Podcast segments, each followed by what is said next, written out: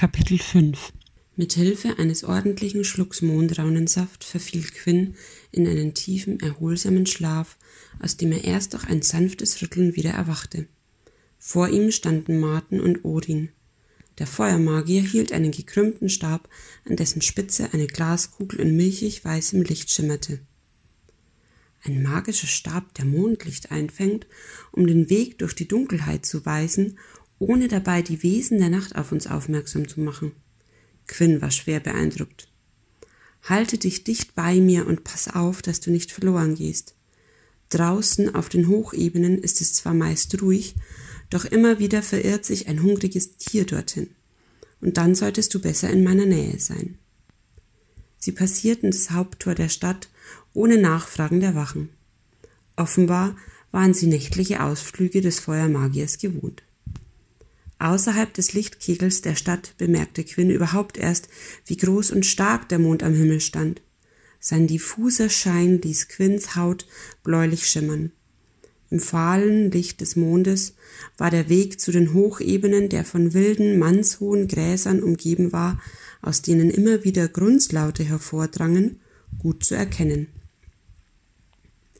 Während die Schreie der Eulen und das Heulen der Wölfe Quinn kalte Schauer über den Rücken jagten, freute er sich, wenn sich ab und an ein kleiner fliegender Maulwurf oder ein Glühkäfer, angezogen vom Schein seiner Haut, für eine kurze Verschnaufpause auf seine Schulter setzte, um dann wieder im Dunkeln der Nacht zu verschwinden. Je näher sie den Hochebenen kamen, desto stiller wurde es, in der Ferne konnte Quinn eine schimmernde Decke aus grün-blauem Licht sehen, die wie eine Welle über die Hochebenen hinwegwogte. Er wollte gerade etwas sagen, als Martin ihn durch ein Zeichen dazu anhielt zu schweigen. Schon nach der nächsten kleinen Erhebung bot sich ihnen ein Schauspiel, das sich Quinn in seinen kühnsten Träumen nicht hätte ausmalen können. Vor ihnen erstreckte sich ein Meer aus Lunarilis. Überall wo man hinsah, leuchtete die Milch in den Sträuchern limettengrün bis blassblau. An den Pflanzen tummelten sich abertausende Glühkäfer, Flugmaulwürfchen und leuchtende Schmetterlinge. Die kühle Nachtluft war erfüllt von einem sanften Brummen. In Quinn breitete sich ein tiefes Gefühl von Glück und Zufriedenheit aus. Auch Martens Gesicht spiegelte das Wunder dieses Naturschauspiels wider und selbst Orin wirkte weniger mürrisch, als Quinn es sonst von ihm kannte. Bedächtig näherten sie sich einer Lunarilis, um sie genauer zu betrachten. Martin bat Orin flüsternd um einen kleinen Spaten und zeigte Quinn, wie man die Pflanze am besten mitsamt der Wurzel erntete. Nachdem er sie behutsam in ein Stück Leinenstoff gewickelt hatte, deutete er mit einer Geste an, dass Quinn es nun versuchen sollte. Vorsichtig kniete Quinn sich vor eine weitere Lunarilis. Glühkäfer surrten ihm um den Kopf, dass es ihn beinahe blendete. Mit zitternden Händen berührte er aus Versehen die Halme der Pflanze, deren Licht daraufhin warnend erlosch. Verunsichert blickte er zu Marten, der ihm ermutigend zunickte. Als sich Quinn zu der Pflanze drehte, bemerkte er beruhigt, dass sie langsam wieder erstrahlte. Beim zweiten Mal setzte er die Schaufel am Boden an, ohne die Pflanze zu streifen, grub sie samt ihrer Wurzeln aus und verstaute sie sacht in einem Leinentuch. Sie arbeiteten ruhig nebeneinander her, bis Martin zu verstehen gab, dass sie genug Lunarilis gesammelt hätten, um wieder in den Schutz der Stadt zurückzukehren. Gemeinsam standen sie um den großen Nussbaumtisch in Martens Arbeitszimmer. Der Magier begann, getrocknete Kornbeeren aus seinem eigenen Vorrat im Mörser zu zermahlen. Anschließend füllte er das bläuliche Pulver in einen tönenden Kolben und mischte eine kleine Menge an Blüten der sogenannten Blutdistel darunter. Vorsichtig befreite er eine Lunarilis aus ihrem Leinentuch, hob sie über den Kolben und schnitt die Wurzeln schräg auf.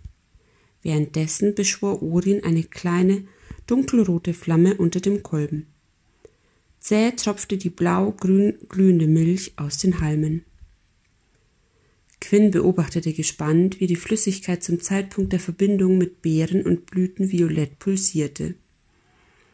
Unter steigender Hitze begann die Milch langsam zu köcheln, bis ein scharfes Zischen den erreichten Siedepunkt verkündete. Vom Kolben ausgehend erleuchtete ein mondheller Strahl den gesamten Raum. Ein abrupter Windstoß wehte Quinn die Locken ins Gesicht, bevor Flamme und Licht erloschen. Als sich seine Augen langsam an die Dunkelheit gewöhnt hatten, bemerkte er ein unaufdringliches blaues Licht. Der Trank war fertig. Sein erster Trank. Martin beobachtete ihn zufrieden. Ich denke, für heute Nacht ist es genug. Du brauchst noch ein wenig Schlaf. Ich werde dir deine Bücher für die kommende Woche sowie deine erste eigene Kornbeerenmilch einpacken, damit du rasch ins Bett kommst. Nutze den Trank mit Bedacht. Er muss die ganze Woche reichen. Die Tage bei Bordwin verliefen zäh und gleichförmig. Quinn ackerte trübsinnig vor sich hin, mit den Gedanken stetig bei den Abenden und Nächten, an denen er sich seiner eigentlichen Aufgabe widmen konnte. Trotzdem bemühte er sich, seinen Dienst weiterhin gewissenhaft genug zu verrichten, dass der Schmied keinen Verdacht schöpfen konnte. Der einzige, der ihm die tägliche Arbeit beinahe unerträglich machte, war Olaf. Er machte keinen Hehl daraus, dass er gehofft hatte, Quinn würde keinen Mond überleben. Das Wissen, seinen Lohn weiterhin mit Quinn teilen zu müssen, machte Olaf zu einer echten Plage. Ständig widerfuhren ihm aus Versehen Missgeschicke, die er auf Quinn schob. Immer wieder verbrannte er Quinn, natürlich rein zufällig, mit glühenden Waffen oder ließ ihm ein Werkzeug auf den Fuß fallen, wenn Bordwin es nicht sehen konnte. Quinn fiel es jedes Mal schwerer, sich nicht von ihm reizen zu lassen, doch er wusste, dass Rachegefühle nach dem Credo der Magier durchdacht und in gute Empfindungen umgelenkt werden sollten. Statt zu toben und Olaf eine wohlverdiente Abreibung zu verpassen, schloss Quinn in solchen Momenten die Augen, atmete tief durch und versuchte mit aller Macht seinen Zorn auf Olaf und Bordwin in Mitleid für die beiden umzuwandeln. Häufig hatte Quinn das Gefühl, seine Muskeln würden bald reißen, weil er sie so sehr anspannen musste, um seine Wut nicht in Gewalt ausufern zu lassen. Alles, was Martin zu sagen hatte, wenn Quinn ihm von diesen Erfahrungen erzählte, war, dass er für diese Herausforderung dankbar sein solle, denn wo kein Regen fiele, könne auch nichts wachsen und ohne Wachstum kein Leben. Was das genau zu bedeuten hatte, konnte Quinn nicht mit Bestimmtheit sagen, dennoch wäre es ihm manches Mal lieber gewesen, Martin hätte ihm die Erlaubnis erteilt, sich gegen Olaf zur Wehr zu setzen. Aber gut, dann sollten es eben Regen und Wachstum sein. An den Abenden hatte nichts anderes mehr in Quinns Leben Platz als die Bücher. Noch nie hatte er einen solch freien Zugang zu Büchern besessen. Die Seiten flogen förmlich an ihm vorbei.